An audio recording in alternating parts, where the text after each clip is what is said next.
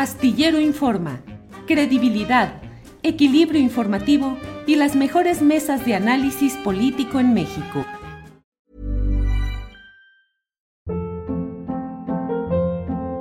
Hold up. What was that? Boring. No flavor. That was as bad as those leftovers you ate all week. Kiki Palmer here, and it's time to say hello to something fresh and guilt-free. Hello Fresh. Jazz up dinner with pecan-crusted chicken or garlic butter shrimp scampi. Now that's music to my mouth. Hello Fresh. Let's get this dinner party started. Discover all the delicious possibilities at hellofresh.com.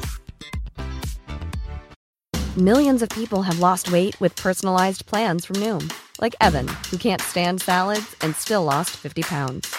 Salads, generally, for most people, are the easy button, right? For me, that wasn't an option. I never really was a salad guy. That's just not who I am. But Noom worked for me. Get your personalized plan today at Noom.com. Real Noom user compensated to provide their story. In four weeks, the typical Noom user can expect to lose one to two pounds per week. Individual results may vary. Arturo, buenas tardes. Muy buenas tardes, Julio, Francisco, Alberto. ¿Cómo están? Gracias a todas las personas que nos acompañan por acá. Gracias. Alberto Nájar, buenas tardes. Hola, Julio, buenas tardes. ¿Cómo están, Arturo, Francisco? Qué gusto verte por acá y a todos los que nos acompañan. Gracias. Francisco Cruz, que hoy está como invitado especial. Francisco, bienvenido. Buenas tardes. Julio, muchas, muchas gracias. Buenas tardes, Alberto, Arturo. Gusto saludarlos de nuevo. Así que aquí estamos. Muy bien, Francisco, gracias. Alberto no, Nájar. Alberto, ¿cuáles son los tacos que más te gustan? ¿Tacos al pastor? Eh, ¿Cómo te ha ido en la experiencia taquera? ¿Has tenido algún incidente con algún tenedor, una cuchara o algún cuchillo volador? Pues no, con cuchillos voladores no, con, con, mal servicio y este tipo de cosas, bueno, hasta a veces hasta un poquito de discriminación, pues sí, porque hay tacos fifis. Y la verdad que pues en, en esa materia, yo voy a ser muy honesto, los mejores tacos son los de Guadalajara, los de Jalisco. Eso, no, eso. ¿Cuáles, Alberto? ¿Cuáles te gustan de Guadalajara? Los, los tacos de, de, de, reforma, de los auténticos tacos al pastor, no lo que hay en cualquier lugar fuera de cualquier metro, ¿no? Los de adevera, los buenos, los que tienen el palillo ahí, este, la tortilla recién hecha, y el taco al pastor ahí. Eh, los únicos que quedan, creo, son los del taco Reforma, creo, que están ahí por Avenida Chapultepec.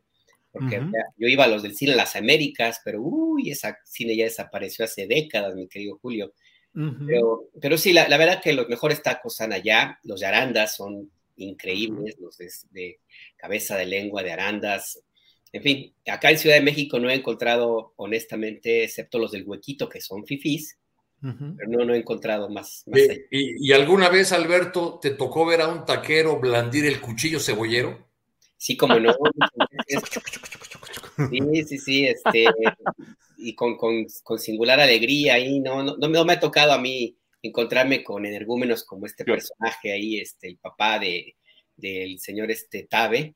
Uh -huh. eh, la verdad que sí revela una conducta que me queda clara. Así como actuó este señor Daniel Tabe, es, eh, como bien decía Jairo Calixto, son más peligrosos sus retweets y sus likes, que esos sí son eh, mensajes punzocortantes. Es más peligroso uh -huh. el, el sujeto este en Twitter, porque revela básicamente el corazón, el alma de la derecha de México. Así son los panistas, así son muchos panistas. Hay, hay como una especie de, de, de, cuchillos verbales, ¿no? Sí, sí, sí, que a veces son, son más peligrosos, más hirientes y más incisivos. Arturo Cano para hechos. Dice el señor Alberto Nájar que los mejores tacos son los de Guadalajara, al pastor. ¿Qué responde don Arturo Cano? ¿Es así? ¿Ofrece algunas alternativas de taquerías chilangas o de variedades de taco que usted deguste especialmente en Chilangolandia, Arturo? Machitos en el Mercado Hidalgo, los de cola de rata en Carrillo Puerto, cerca del Colegio Militar. Eh, y para no verme chilangocéntrico, yo creo que no hay mejores tacos que algún puesto callejero en la ciudad de Hermosillo, Sonora. Órale, sí. En Hermosillo, la verdad. Sí, sí, sí, sí, sí, sí. Arturo, ¿y te ha tocado a ti, ya que hiciste la pregunta, ¿te ha tocado algún incidente? A veces pareciera que en las taquerías se constituye la Asamblea Popular amable, querendona, sabrosa, platicadora y de cotorreo, más allá de las broncas que pueda tener alguien por cuestiones políticas, económicas o demás. Las taquerías son parte del auténtico corazón popular de México, Arturo. Pues eh, sin duda, ¿no? Eh, sobre todo quien ha, eh, creo que quien ha sobrevivido a unos tacos de suadero en el metro aeropuerto puede sobrevivir a, cualquier plaga de las que nos azotan, ¿no? Y sí, pues si, si hemos sido asiduos visitantes de fondas y taquerías y otros lugares de consumo popular, pues seguramente alguna vez nos tocó ver a un taquero enojado con algún borrachito, con algún cliente eh, latoso, molestoso y amenazarlo con el, con el cuchillo cebollero. Pero creo que nunca una escena como la que vimos de parte de, este señor, eh, que, tampoco debería sorprendernos el lenguaje que utilizó, la forma en la que se comportó con un empleado público, porque pues, lo, lo hace desde su... Eh, desde su nicho de superioridad, eh, pero creo que lo más interesante después de este incidente y de, este video que se ha reproducido ya hasta en la conferencia matutina, pues son las, respuestas y el ejército de defensores que han surgido eh, hacia el Señor, diciendo que es, en realidad él es, la víctima de, del acoso del gobierno de Claudia Sheinbaum, de, eh, de, eh, como, dijo el, propio alcalde usando un término propio de, estos, estos tiempos del lenguaje. De, que le pusieron el dedo. Que le pusieron el dedo, ¿no? que es Como si se tratase de, un eh, rival en el, en el, crimen al que otro delata a las autoridades. Generalmente para eso se usa, se utiliza esa expresión pues no, debería sorprendernos porque cualquiera que haya estado en una marcha de, frena puede escuchar la, violencia eh, verbal, el, desprecio, eh, eh, esto que decían hace unos minutos en, el espacio el compañero investigador sobre la deshumanización del otro, sobre considerar eh, inferiores. Y bueno, pues lo, acabamos de ver eh, alrededor de este concierto popular del grupo Firme en el Zócalo, la cantidad de eh, comentarios racistas, clasistas, deshumanizadores, los memes poniendo a los asistentes de, a este concierto como simios. bueno, yo vi uno donde están lanzando agua sobre la gente por el calor que hacía, eh, y la gente agradece y dice, ah, claro, para eso los juntaron, para que los bañaran por primera vez, cosas por el estilo, ¿no? Pero ¿qué diferencia hay entre ese tipo de comentarios eh, y, y, alguno que hizo el subsecretario de Seguridad Yunes cuando los hechos de Atenco, que a las denuncias de violación eh, presentadas por una gran cantidad de, de mujeres, respondió que no habían sido violaciones, sino abusos deshonestos. o, qué diferencia hay entre los comentarios y, el fiscal Medina Moro, Mora diciendo que la actuación de la policía en Atenco se había sustentado en la ley. En fin, pues es eh, eh, la actuación y el lenguaje y el, el estilo de las, de las derechas. Bueno, antes de ir con Francisco Cruz, ahorita que hablaste, Arturo, de los tacos de suadero, que el que los come ya puede resistir hasta una explosión nuclear, me acordé de aquella tira del gran caricaturista Ahumada, Manuel Ahumada, muerto en 2014, 2015, que tenía la jornada, aquella sección que se llamaba La vida en el limbo, y en alguno de esos, porque eran siempre, este, pues experiencias muy especiales que narraba en sus tiras de caricaturas, y ponía a alguien precisamente que comía tacos de suadero y resistía lo que fuera. Entonces, simplemente recordar a Ahumada, que murió hace ya varios años, un gran caricaturista que publicaba, entre otros lugares, en la jornada.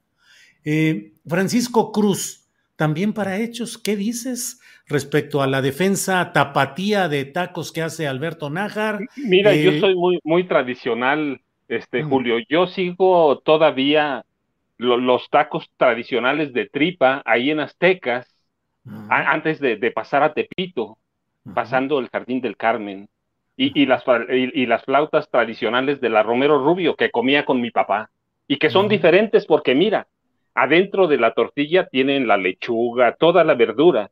Así que sigo defendiendo los originales de la Romero Rubio, que por cierto, mira, alguna vez lo conté y lo cuento en alguno de mis libros, allí comía García Luna también, claro, después que yo. Sí, los conocí antes que él.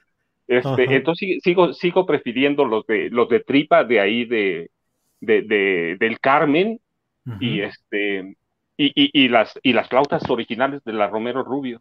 Pero cuáles son las de niño. Las del Mira, no, están en la contraesquina del mercado. Ah, son esas. Esas son las originales. Esas son las originales, aunque se pelearon los hermanos y ahora este, se dividieron a como a una cuadra están los otros, pero, pero siguen estando y mira, porque allí vive mi hermana mayor y de vez en cuando, no voy a verla, pero voy a las flautas, mira. Oye, Alberto, ¿cómo, se llama esa taquería de San Cosme donde hay un, para, para seguir con el, tema de tacos y política, donde hay un artículo periodístico, creo que publicado en la revista Siempre, y una imagen de Colosio? El califa. Ah, el califa. El, califa, que son tradicionales, ¿no? Son califa, son de El califa, tiene razón. El, que, no, que no es de la cadena de los otros califa fifís, como diría Alberto Nájar. Creo que aquel se llama el León de Califa, ¿no? El de. Califa de León. o algo así, el que está en eh, Puente Alvarado. Sí, sí, sí, siempre. Y Serapio Rendón. Y Serapio Rendón. Ahí, pero más o menos, sí, sí, sí, tienes razón. Marcaron un artículo periodístico en el que algún periodista, creo que Marco Aurelio Carballo, escribió a propósito de la sencillez de Colosio, diciendo, pues se le puede encontrar en esa taquería donde se come parado. Y quizá Colosio, que era sonorense, le gustaban esos tacos porque realmente pues, muy, caros, pero muy sabrosos. Sí, eh, yo debo decir que, en, que hace muchos años Ahí fuimos a comer tacos porque lo invitamos especialmente. Fuimos eh, la gran periodista Carmen Lira, eh, Guillermina Álvarez, asistente de la edición de la jornada, y nuestro invitado fue Andrés Manuel López Obrador, que lo invitamos ahí a comer esos tacos porque eran tan famosos por todos lados que fuimos ahí. Había un señor que tenía el altero de los bisteces amontonados porque les daba tratamiento con manteca de cerdo y quién sabe cuántas cosas y los tenía encima y nomás iba, sacaba las tortillas porque era un local muy chiquito. Es de esos locales que seguramente por metro cuadrado producen más que algún negocio de Alito Moreno, por ejemplo. Es decir, un chorro de dinero que salía de ahí, de esa mini taquería, y estaba surtiendo ahí los bisteces en los tacos y vámonos, y la gran salsa que había ahí. Muy famoso. Oye, Francisco Cruz, ¿y cómo te ha ido? ¿Cómo has visto este tema de, pues, de esta taquería de la familia Tabe y el sacar, como dirían en los, eh, en las crónicas policíacas de antaño, el terrorífico o el terrible cuchillo cebollero? No, mira, pues independientemente de las imágenes que son impactantes, sí, ya, ya impacta ese, ese cuchillo, tenerlo en la, eh, en la garganta o muy cerca es impactante, pero no, mira, es parte de una violencia clasista, racista, una violencia que viene del poder, del poder y de la desesperación. Pero, como decía Arturo, pues es la derecha de este país. El poder es así, entonces, mira, lo que el cuchillo está, es una violencia que no tiene este, que no tiene justificación.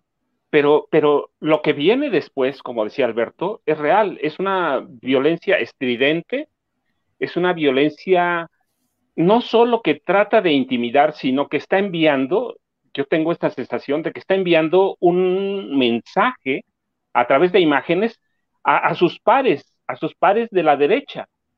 Y e, e, ese mensaje, yo te lo decía, es como cuchillos cuchillos que vienen en palabras y que son tan peligrosos o más peligrosos que aquel cuchillo cebollero que, que, saca el señor Tabe. Y, y, que tú lo ves en las disculpas, que en realidad no es una disculpa, es otra violencia que se ejerce desde el poder.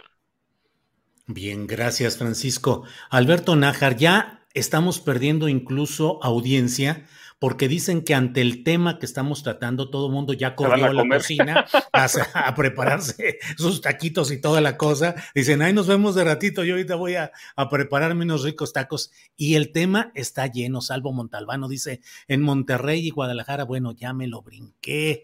Eh, digo, ya corrió aquí. Probé los de taquerías Tlaquepa, que son o eran de barbacoa, deliciosos. Taco Lutla, dice José Ignacio Barrueta. En fin, aquí nos podemos pasar todo el programa hablando de tacos. Pero Alberto, pongámonos serios, por favor. Serios, Alberto Nájar. Alberto, el tema del caso Ayotzinapa, el informe Encinas, ¿crees que de alguna manera institucional, estructuralmente, se está desmoronando no en su contenido, sino en su viabilidad de realmente encontrar verdad y justicia, es decir, cómo ves todo lo que está sucediendo con el presidente de México que dice que está recibiendo presiones de diverso tipo y desde diferentes ámbitos. Yo honestamente creo que para evitar que este caso eh, se postergue su solución, porque tendrá que solucionarse en algún, en algún momento, eh, yo veo difícil que si se mantiene esta misma línea, pueda ocurrir esto en el, gobierno actual. La diferencia puede ser que el presidente López Obrador diga abiertamente cuáles son las presiones que recibe, de parte de quién, porque lo deja muy suelto, muy abierto a la especulación. Habrá quien diga que son presiones de parte de la oposición política, que todo lo que pretende hacer el presidente López Obrador lo quieren descarrilar.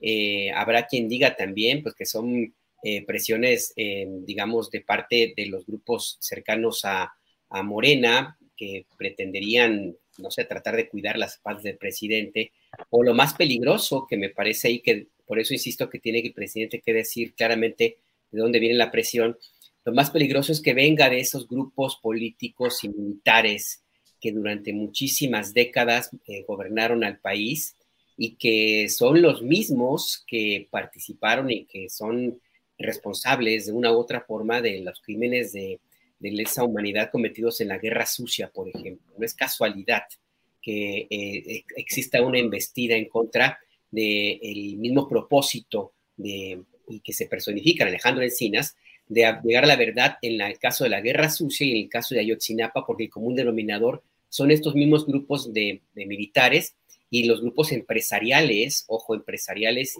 y políticos que les han protegido durante muchísimo tiempo.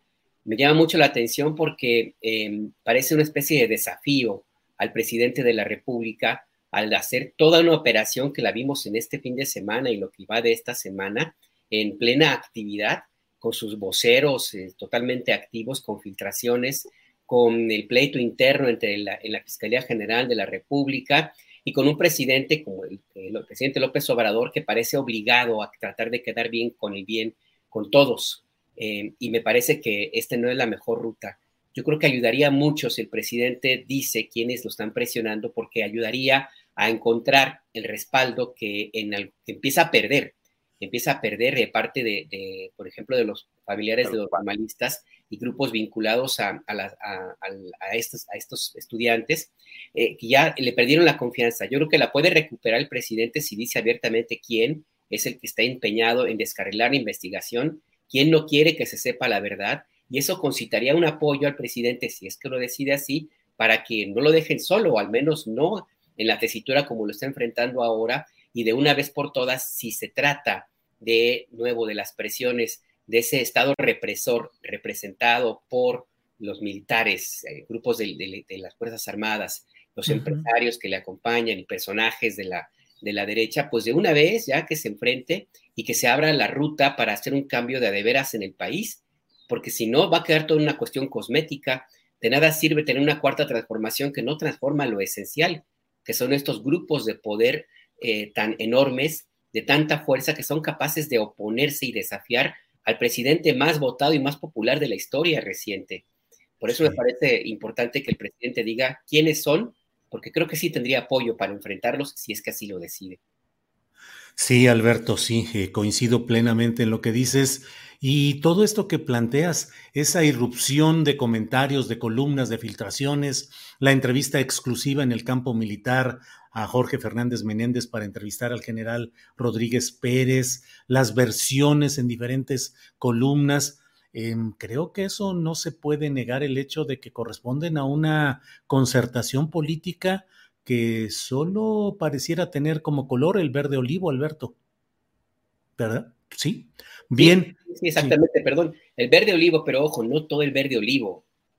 Porque yo estoy seguro que en las Fuerzas Armadas hay grupos que no están en favor de estas élites. Yo me refiero a los que están, que son los herederos de, ese, de los mismos que desaparecieron estudiantes, que desaparecieron campesinos, que asesinaron a jóvenes que eligieron la lucha armada y que cometieron atrocidades que si las ponemos en cualquier otro ámbito, las condenan todo mundo. Yo insisto en que si México dejara de tener esta cultura de ocultar lo que ocurre en el país y le bajara un poquito a su amplísima y experta eh, diplomacia exterior, trabajo diplomático, y se contaran las cosas como son, y se publicaran como son y como han ocurrido, en 10 minutos tenemos a los cascos azules de la ONU aquí, porque lo que ha ocurrido es de esa dimensión, Julio.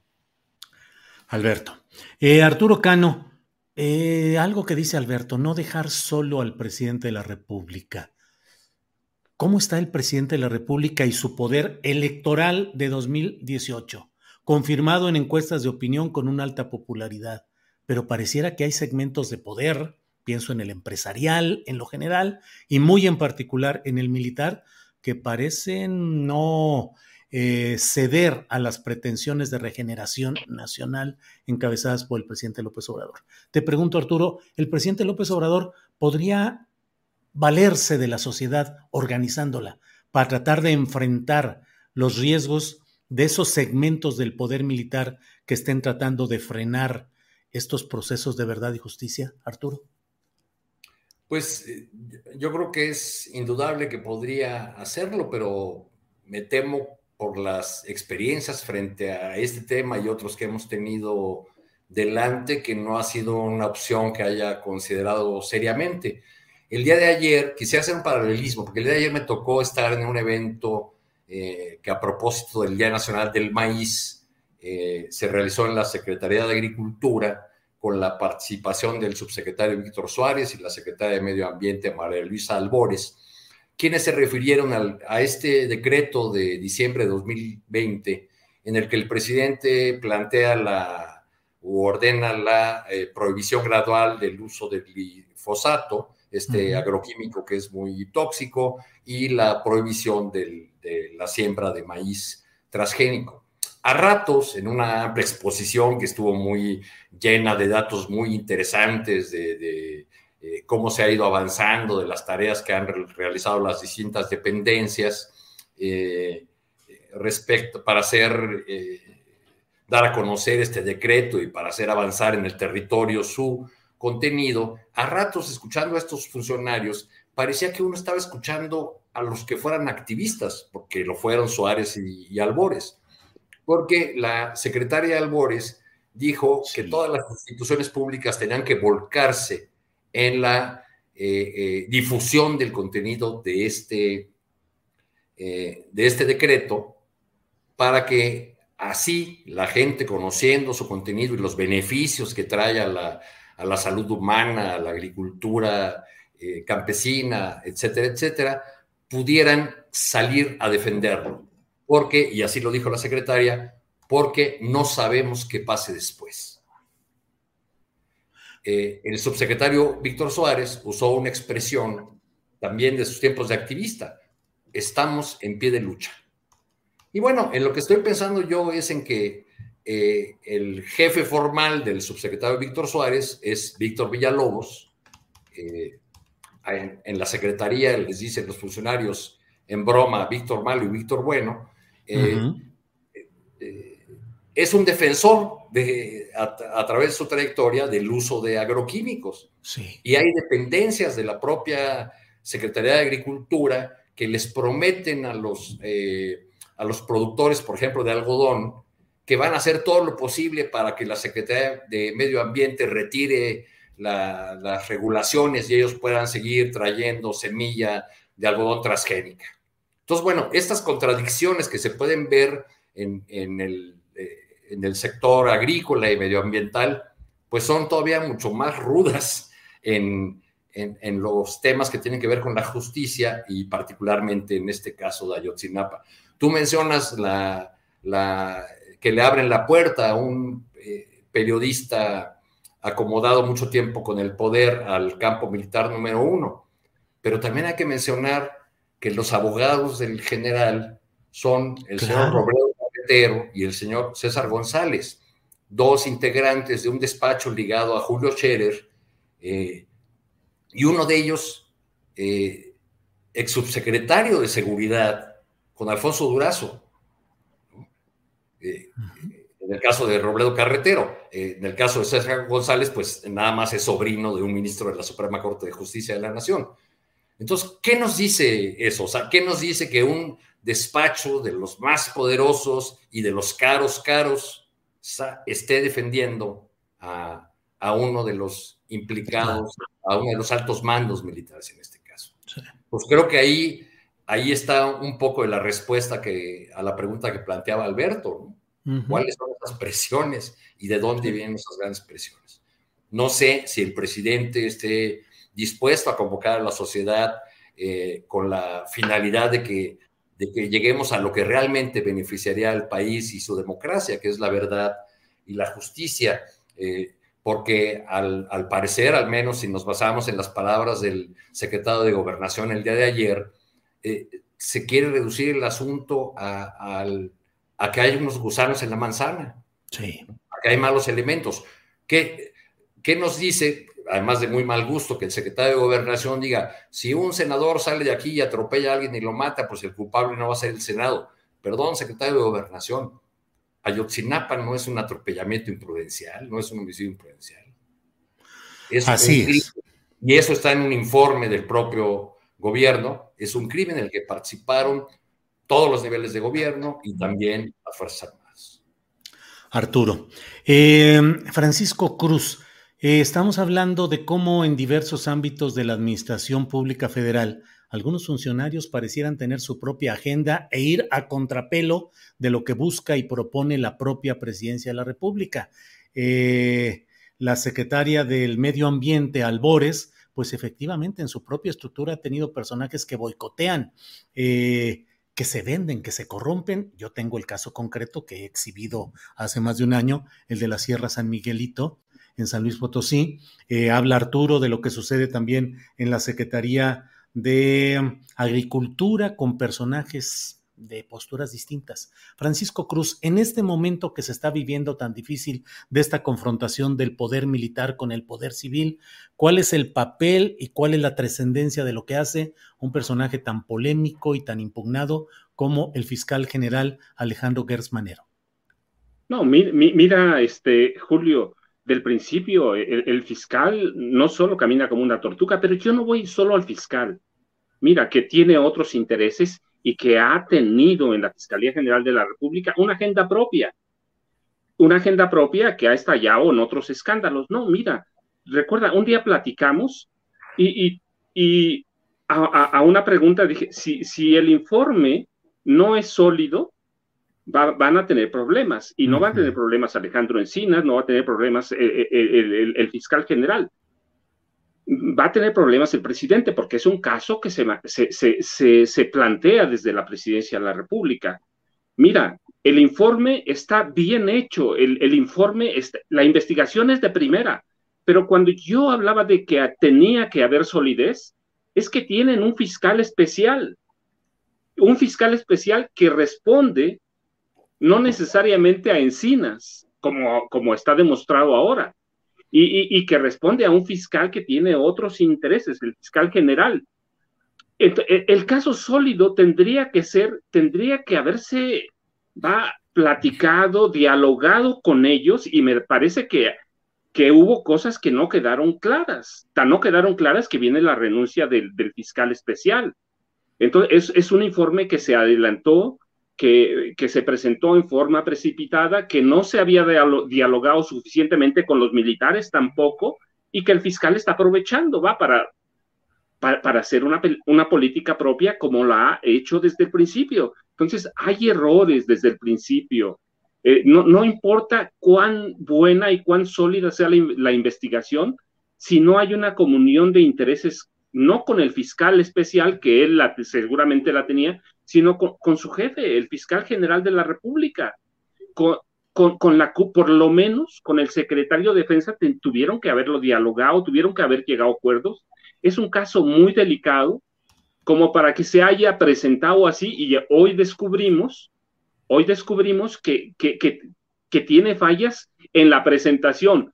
¿Por qué? Porque adentro de, de, los grupos de poder, incluida la, fiscalía que tiene otros intereses, pues hay un desastre que termina con qué? Con un hombre que, que estudió por tres años y medio el caso, que, que lo conoce por completo, y que hoy tienen que preparar a otro persona, a otro fiscal, tienen que meterlo al caso y entender todo lo que todo lo que se investigó. Me parece, mira, que hubo un desaseo incluso de, de, parte de Alejandro Encinas. Sí, no, no incluso, de parte de Alejandro Encinas se, se, precipitaron, lo presentaron sin, sin, tener acuerdos previos con, con el fiscal, pero es él, él es el que lo va a presentar. Encinas no es un fiscal, puede haber coordinado una investigación seria, muy seria, porque bueno, ya ahora conozco bastante, es, es muy seria, de veras, y tiene cosas bien interesantes e importantes para desmantelar aquella verdad histórica, pero eso no es suficiente, Julio. No es suficiente, ¿por qué? Porque tenían que haber actuado en comunión con quién, con el fiscal general de la República. Hey, it's Danny Pellegrino from Everything Iconic. Ready to upgrade your style game without blowing your budget? Check out Quince. They've got all the good stuff, shirts and polos, activewear and fine leather goods, all at 50 to 80% less than other high-end brands. And the best part? They're all about safe, ethical and responsible manufacturing. Get that luxury vibe without the luxury price tag. Hit up quince.com slash upgrade for free shipping and 365 day returns on your next order. That's quince.com slash upgrade. Hey, it's Ryan Reynolds, and I'm here with Keith, co star of my upcoming film, If, only in theaters, May 17th. Do you want to tell people the big news? All right, I'll do it. Sign up now and you'll get unlimited for $15 a month in six months of Paramount Plus Essential Plan on us. Mintmobile.com slash switch. Upfront payment of $45 equivalent to $15 per month. Unlimited over 40 gigabytes per month. Face lower speeds. Videos at 480p. Active Mint customers by 531.24 get six months of Paramount Plus Essential Plan. Auto renews after six months. Offer ends May 31st, 2024. Separate Paramount Plus registration required. Terms and conditions apply if rated PG. Y, y, si, y si lo hicieron así y el fiscal no lo hizo, pues es todavía peor la cosa, ¿no? Porque hay un desastre adentro de la Fiscalía que afecta a la Administración Federal de, y, en concreto a la Presidencia de la República, porque es su caso emblemático. Sí, Francisco. Eh, Alberto Nájar, ¿crees que corren peligro físico, político, administrativo Alejandro Encina, subsecretario de Gobernación, y particularmente Omar Gómez Trejo, que este 1 de octubre ya no será fiscal de la unidad especial de litigio e investigación del caso Ayotzinapa? Sí, sí lo creo. De hecho, creo que deberían aumentar las medidas de seguridad a Alejandro Encinas y al, fiscal Gómez Trejo y, desgraciadamente a otros personajes que han planteado la crítica hacia el creciente eh, empoderamiento de las Fuerzas Armadas en actividades que no le corresponden, porque más allá de que no, no veo que que haya alguna, bueno, sí, siempre hay la posibilidad de que algún personaje de las Fuerzas Armadas pretenda ejercer presión, siempre existe. El tema no es el ejército, ni la Marina, ni la Guardia Nacional, el tema son los, ¿cómo, le dicen? Los villamelones, que quieren quedar bien o aprovechar este río revuelto para tratar de calentar el tema y eventualmente pues una agresión a un personaje polémico, crítico, pues siempre, siempre garantiza que haya reflectores. Y no hay que olvidar que no estamos solamente ante una discusión, un debate interno, estamos ante un debate que tiene las mismas, eh, em, que, se, repite en otras latitudes. Lo mismo ocurre en, Chile, lo mismo ocurre ahora mismo en Colombia con Petro, en Perú. Y tenemos también a una oposición que ya la vio perdida para 2024, pero que está haciendo todo lo posible por tratar de jalar la atención a eh, organismos internacionales hacia el proceso electoral que, se viene en 2024. Ya la especie que Morena va a hacer fraude ya la sembraron. Cuenta con el señor Almagro de la OEA ya muy presto para venir acá a intervenir. O sea que esto ya va más allá incluso de un funcionario público. Pero además yo insisto en eso, la, la, y para cerrar, Julio, yo creo que también la, la, mirada tiene que sacar, de salirse, el debate tiene que salirse de la politiquería y de Twitter y todo el, de las, del el tema de Gers Manero, de Alejandro Encinas, en fin, es muy importante.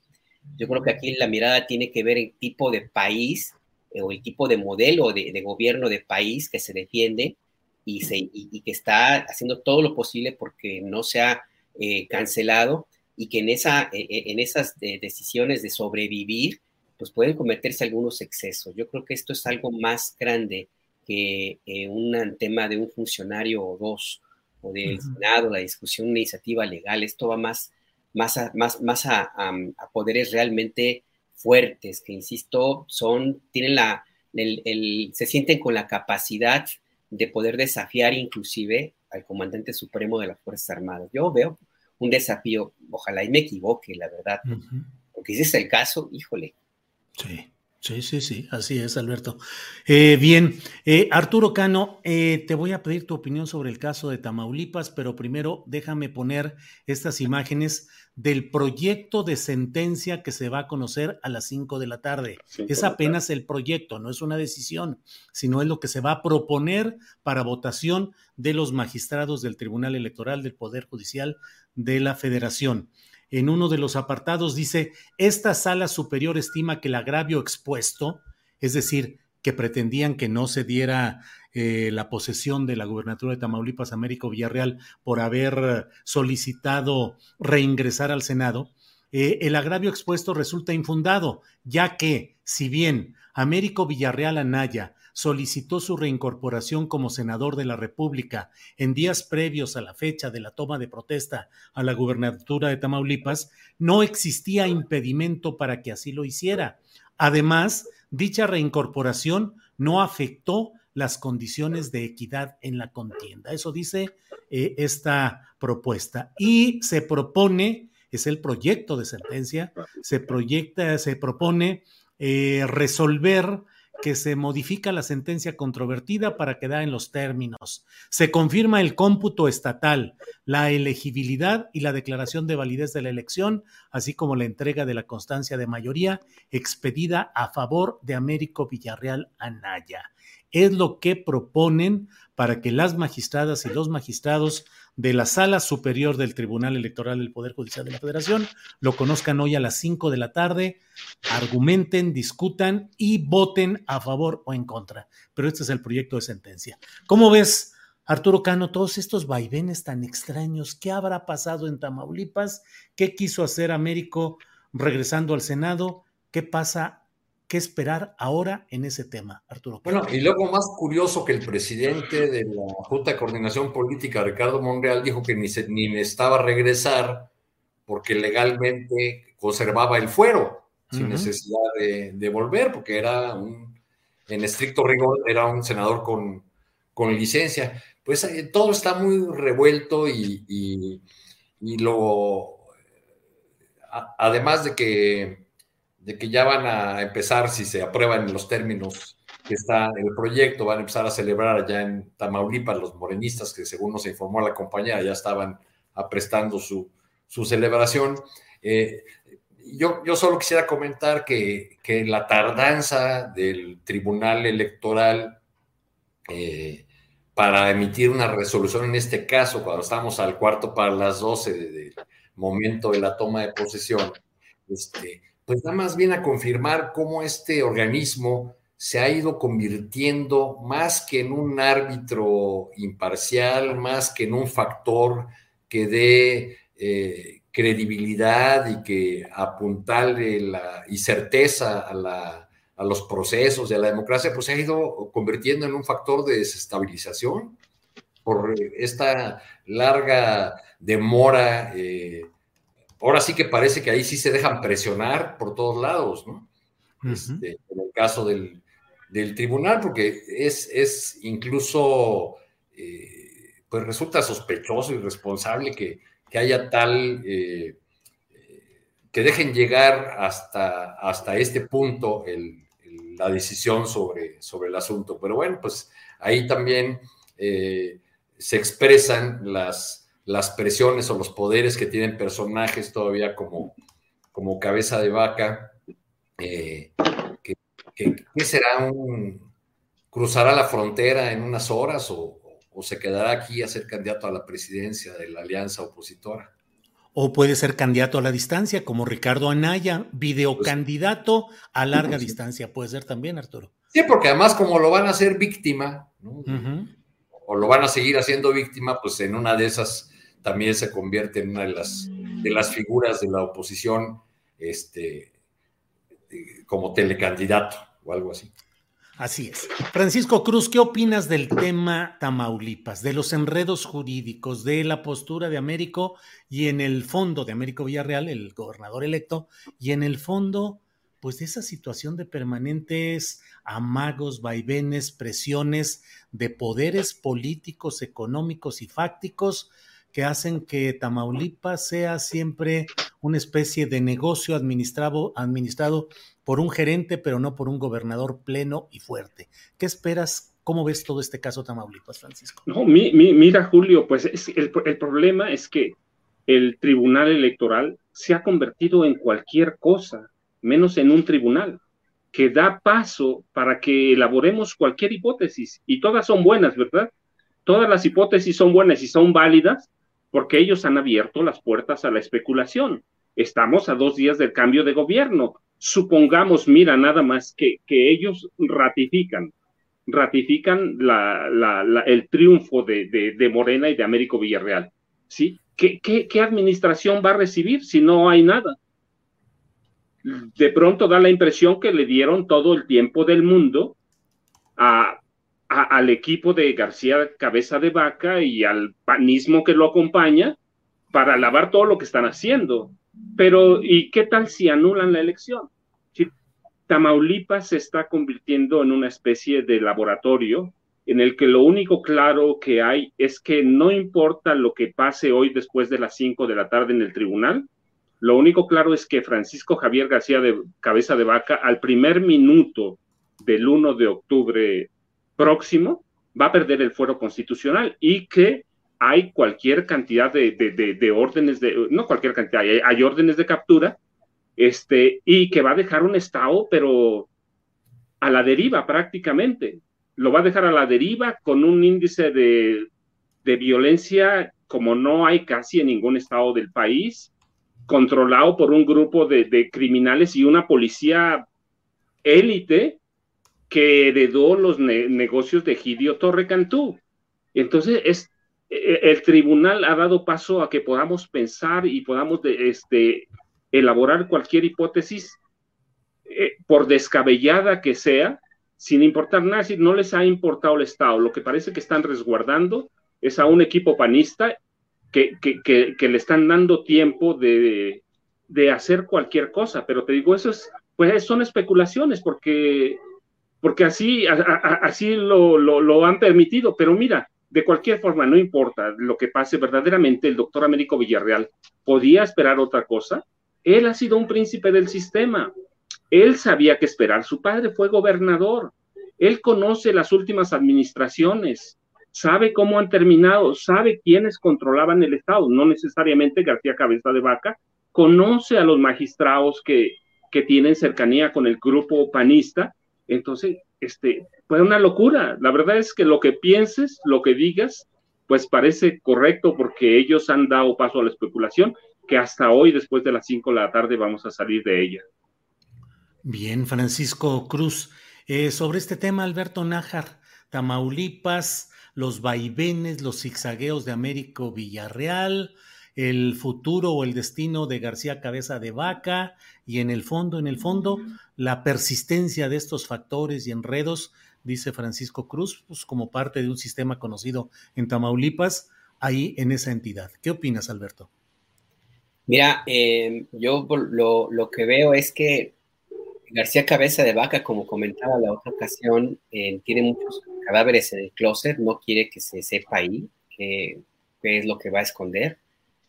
Pero yo elevaría también un poco, la, buscaría también una explicación en todo lo que implica ese grupo político que lo apadrina y que de una u otra forma pues explica el comportamiento tan gandalla y tan agresivo que tiene García Cabeza de Vaca, pues es, él, es un representante fiel del calderonato, él es el alumno, un alumno muy aventajado del calderonismo, así es, este, así es la escuela de este sujeto y de, de sus seguidores, así es la gandalle, las ilegalidades, el tratar de imponerse a toda costa. Desde el primer momento yo hice un perfil de, cuando trabajaba todavía en, la jornada, en mi suplemento Maciosario, un perfil de, de, Felipe Calderón, en ese entonces era precandidato, contendió contra Santiago Krill, y recuerdo que Santiago Krill se quejó de las mismas mañas eh, que ahora aplica García Cabeza de Vaca.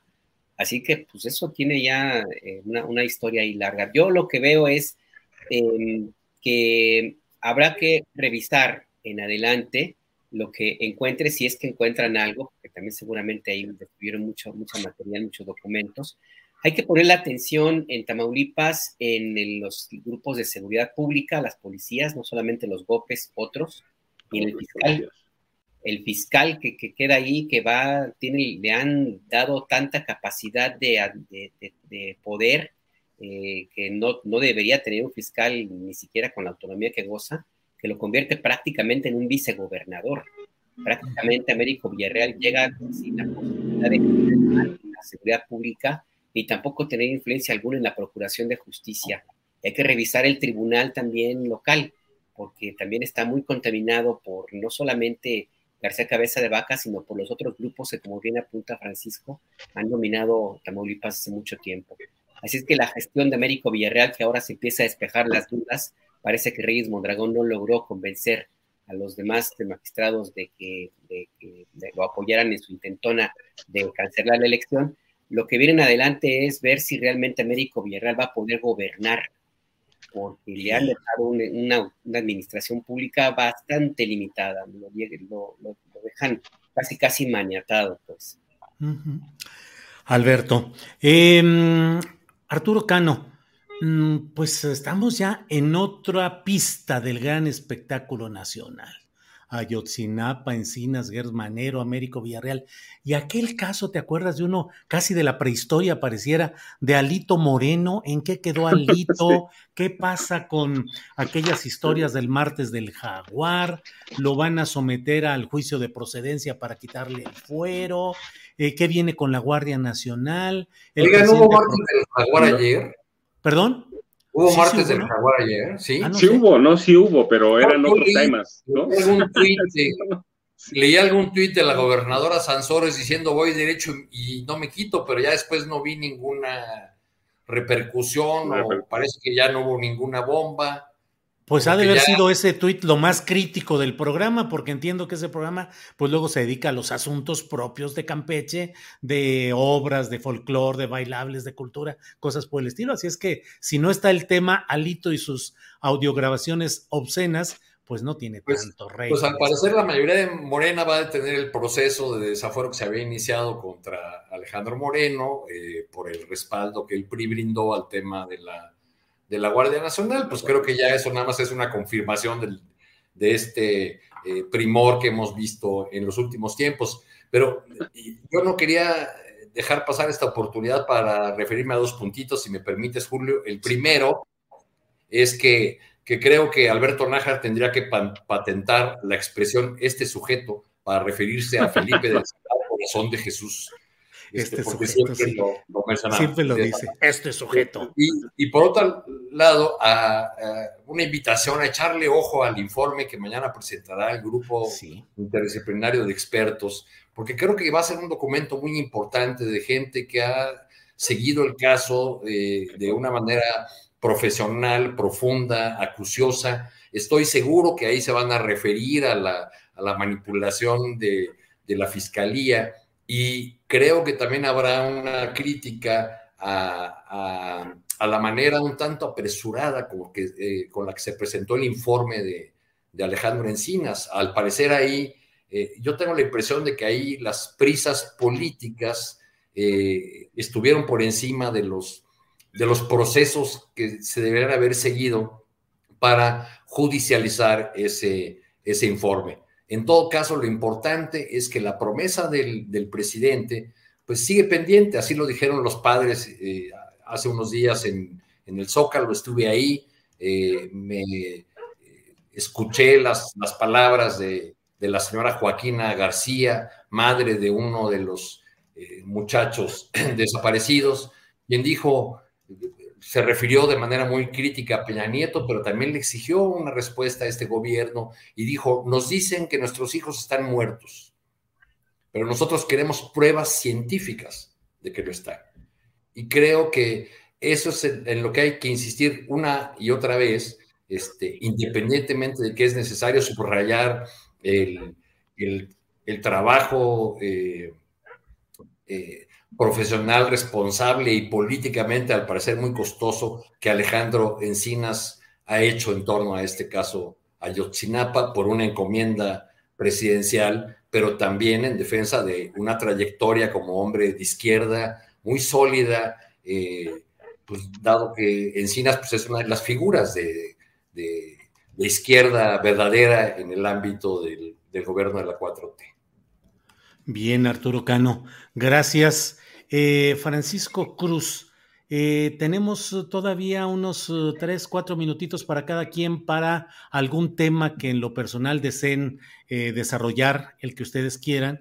y mientras tanto voy diciéndole a la audiencia que ojalá y nos acompañe al final de esta mesa de periodismo porque vamos a tener una entrevista con Andrés Reper. Él es abogado especializado en derecho electoral y ha sido el representante de Morena en el proceso electoral de Tamaulipas. Lo vamos a entrevistar para que nos diga cómo va este proyecto de sentencia en el caso de la elección de gobernador de Tamaulipas y la viabilidad de que se entregue y se declare eh, válida la elección y elegible y la toma de protesta de Américo Villarreal. Después de esta mesa tendremos esa entrevista con Andrés Reper.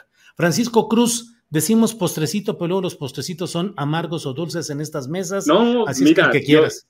Yo, yo, te digo, yo tengo uno, pero no lo suelto, pero porque soy de allá, va, porque aquí vivo, porque aquí estoy y lo, lo, siento todos los días. Creo que ya es tiempo de ponerle bien el ojo al proceso electoral del Estado de México. Sí, el PRI está cerrándose bastante, está apretando todas las tuercas para, eh, primero para someter a algunos, al, candidato del PAN tengo la impresión por, por aquellas filtraciones que hubo y, y, que tengo más o menos indicios de que salieron desde la gubernatura del Estado de México, ya lo han logrado aplacar.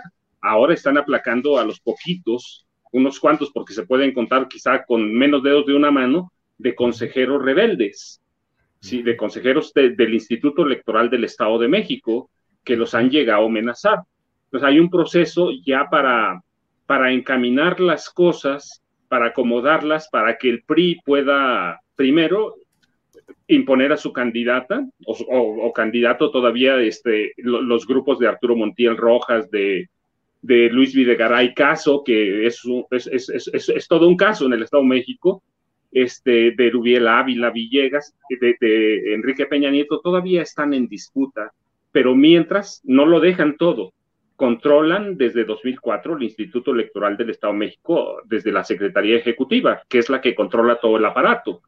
Este, y están apretando todas las, las tuercas y además están apretando sus uh, programas de seguridad social. Y, y, al PRI, que, que, yo no sabía, pero ya lo hicieron prácticamente público, que tiene 70, 75 mil trabajadores, 75 mil en todo el estado. Entonces están cerrando para llegar a partir de enero a, aplastar a la maestra Delfina prácticamente. Claro, no sé si lo van a lograr, eso es otra cosa. Oye, Francisco, ¿la, tarjeta rosa es imbatible? Mira, eh, la, cuestión es que no, no es nueva, desde 2018 la empezaron a trabajar muy sólida. No hay mujer que no sea simpatizante del PRI. Eso es para empezar. Y los números los sé porque los ya los tenía y, este eh, por fuera, que eran 550 mil, del Mazo dijo claramente vamos a llegar antes del cierre de año a 600 mil. Y lo sé por, por, gente del PRI, son de a dos votos por persona. Dos votos por persona tienen un millón doscientos mil. Y luego tienen a 200 mil trabajadores de la educación que también están apretando, pues ahí tienes otros dos, son 400 mil, y más los del PRI, más los de los burócratas. Entonces, aunque no lo veamos, no solo es la tarjeta rosa, Mira, el Estado de México es, un conjunto. Hay zonas como donde vivo, que es este, la, tierra caliente, a donde están apretando todavía más a través de los grupos del crimen organizado. Tenemos sus amplias zonas de silencio. Entonces, sí hay una preparación, sí están apretando, no es solo la tarjeta rosa, Arturo, es todo un programa que pusieron en marcha y que empieza por la Secretaría Ejecutiva del IEM. La presidenta que recién nombraron, pues sí es preparada, pero va a ser un florero. Sí que va a cobrar, claro, un florero que nos va a salir carísimo. Sí, un, un, un tribunal electoral que también es a modo de Alfredo del Mazo. Y, y, entonces no es la tarjeta rosa, sino es un ejército que se prepara desde que desde la época de Jorge Jiménez Cantú. Y así lo han hecho y lo han perfeccionado y cuando han perdido, lo han retomado. Lo retomó Arturo Montiel Rojas con Isidro Pastor y hoy lo retomaron a partir de 2018. Entonces, mira, Arturo, no, no es la tarjeta rosa, es, están los programas del campo, está bien estructurado, por eso no hacen ruido, por eso no se mueven, por eso están muy quietecitos, pero no, sí están trabajando. Y por eso las filtraciones aquellas al periódico Reforma, este, claro, el, candidato del PAN tiene sus quereres, ¿eh? tiene sus, eh, sus cosas, es un hombre muy violento, es, es un hombre que tiene un, lado oscuro muy, muy salvaje, este, pero pues, lo sometieron de inmediato, por eso mismo. Pero no es la tarjeta rosa, es todo el Estado de México en su conjunto, en el que se juegan prácticamente, no están pensando, mira, porque ahora lo tengo muy claro, no están pensando solo en la gubernatura, están pensando en la candidatura presidencial 2024. Francisco, pues nos dejas materia para otra eh, plática más extensa sobre el puritito Estado de México, las consecuencias, ya para no quedarnos con la, con la tentación, Francisco Cruz, ¿y quiénes serían los nombres que podrían estar siendo impulsados desde ese proyecto mexiquense?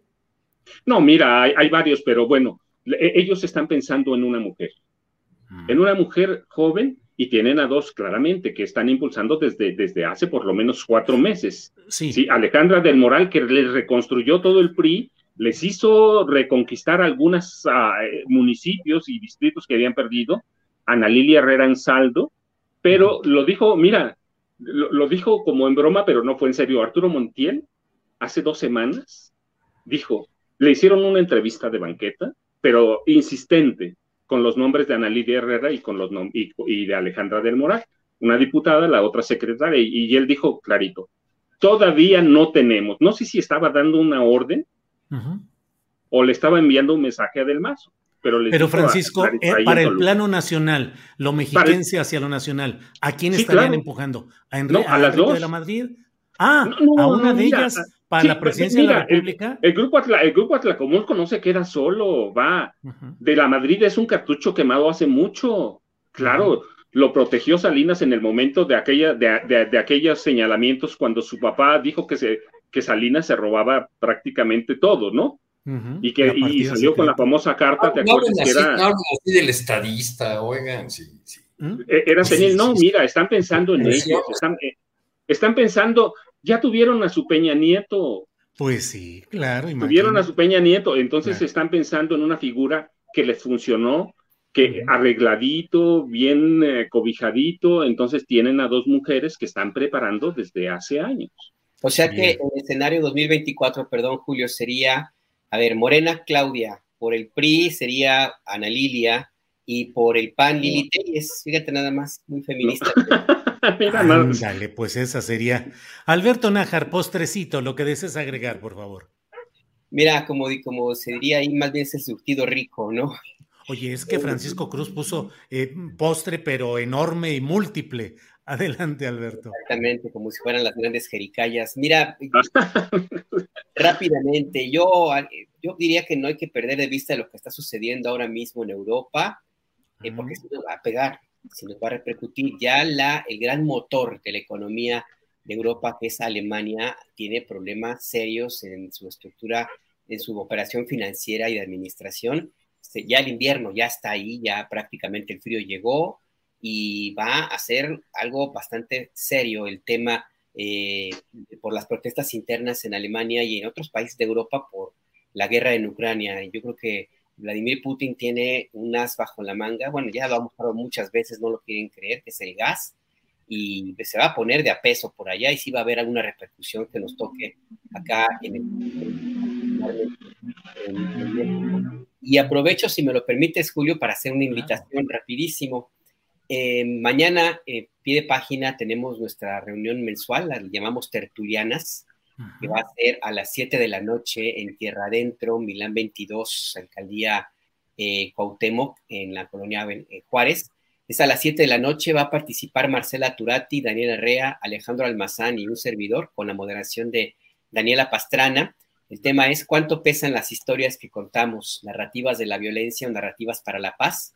Hay una mirada femenina para contar la guerra y si tienen oportunidad de reservar, pues ahí los esperamos, si no, conéctense en las redes sociales de, de pie de página, perdón, el comercial, mi querido Julio. No, no, no, no, no, además, digo la verdad, con participantes de primer nivel, trabajadores directos de lo que es la cobertura de estas historias, y pues la propuesta es muy interesante. ¿Qué tanto pesan, qué tanto influyen las historias que narramos, nuestro ejercicio periodístico? ¿Qué tanto verdaderamente? Bueno, Alberto, pues que vaya muy bien mañana esa tertulia en tierra adentro, ahí en la colonia Juárez de la alcaldía Cuauhtémoc.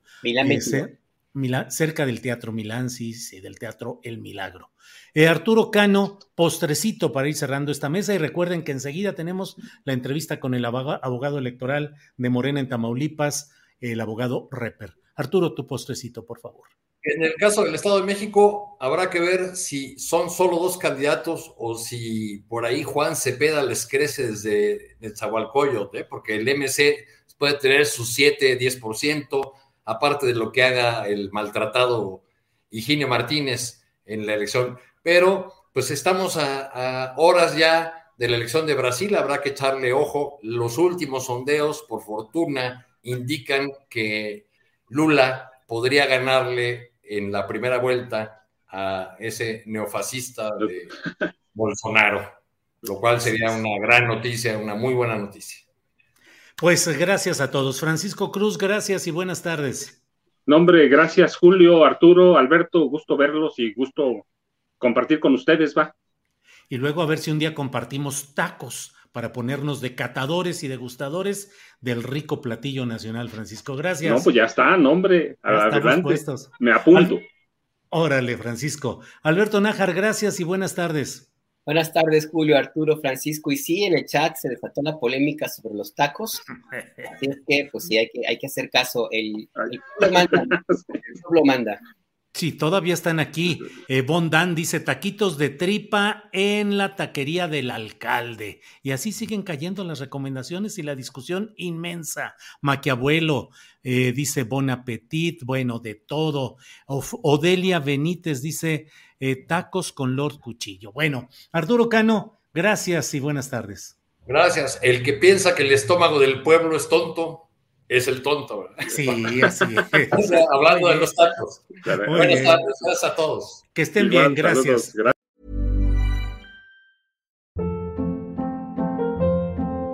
Hold up. What was that? Boring. No flavor. That was as bad as those leftovers you ate all week. Kiki Palmer here, and it's time to say hello to something fresh and guilt-free. Hello Fresh. Jazz up dinner with pecan-crusted chicken or garlic butter shrimp scampi. Now that's music to my mouth. Hello Fresh. Let's get this dinner party started. Discover all the delicious possibilities at hellofresh.com.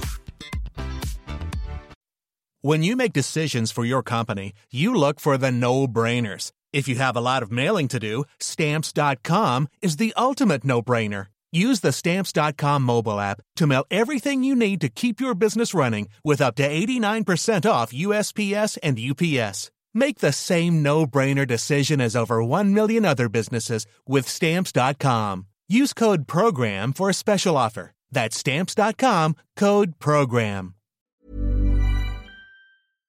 Para que te enteres del próximo noticiero, suscríbete y dale follow en Apple, Spotify, Amazon Music, Google o donde sea que escuches podcast.